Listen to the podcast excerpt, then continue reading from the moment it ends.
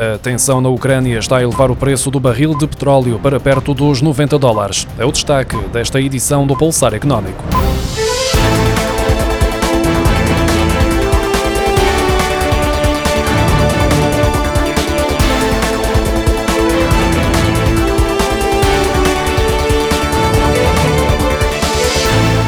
Petróleo está cada vez mais perto dos 90 dólares por barril, tendo-se aproximado desta fasquia nos últimos dias, perante o escalar das tensões geopolíticas na Europa e no Médio Oriente, que motiva preocupações junto dos investidores em relação a uma eventual quebra na produção de barris.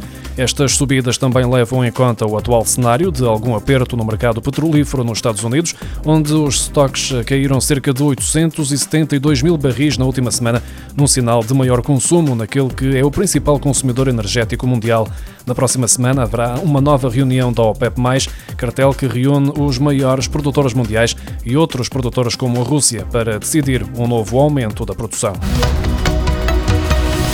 Os produtores de leite reclamaram esta quarta-feira que os governantes imponham à indústria e ao setor da distribuição um aumento imediato do preço pago ao produtor, a acompanhar os custos de produção. Adicionalmente, apelam a que o governo, que venha a ser formado depois das eleições deste domingo, seja capaz de criar rapidamente um observatório do leite e um mecanismo capaz de atualizar os contratos. A Associação dos Produtores de Leite de Portugal recorda que o setor sofreu desde o início de 2021 sucessivos aumentos dos custos com a alimentação das vacas leiteiras sem que ocorresse o correspondente aumento do preço do leite pago ao produtor. No início deste mês foram revelados dados que comprovam que o preço do leite em Portugal esteve 5 cêntimos por litro abaixo da média praticada na União Europeia em 2021. De sublinhar ainda que, no espaço de uma década, entre 2009 e 2019, o número de vacarias registrou uma redução de 90%. As fontes de energia renováveis representaram, em média, 37,5% do consumo bruto de eletricidade na União Europeia em 2020, mais 3 pontos percentuais do que em 2019, segundo os dados divulgados esta quarta-feira pelo Eurostat. Portugal aparece em quarto lugar no conjunto dos 27 Estados-membros, com uma cota de 58% de eletricidade consumida com origem em fontes renováveis. Em 2020, de toda a eletricidade consumida com origem em fontes renováveis, 36% teve origem na produção com recurso a geradores eólicos e 33% com base na produção hídrica.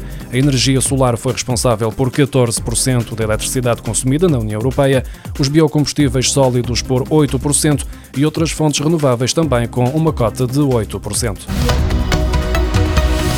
O consumo de cimento no mercado nacional aumentou 5,3% até ao final de novembro de 2021, em comparação com os primeiros 11 meses de 2020, tendo as licenças para fogos novos subido 11,8%. De acordo com a síntese estatística da habitação da Associação dos Industriais da Construção Civil e Obras Públicas, até ao final do mês de novembro, o consumo de cimento no mercado nacional totalizou 3 milhões e 507 mil toneladas. Ao nível do licenciamento residencial, nos primeiros 11 meses de 2021, 2021 assistiu-se a um crescimento de 9,5% do número de obras de construção nova ou de reabilitação licenciadas pelas câmaras municipais em relação a igual período de 2020. Já em relação ao número de fogos licenciados em construções novas neste período, registrou-se um aumento homólogo de 11,8% para 25.621 licenças.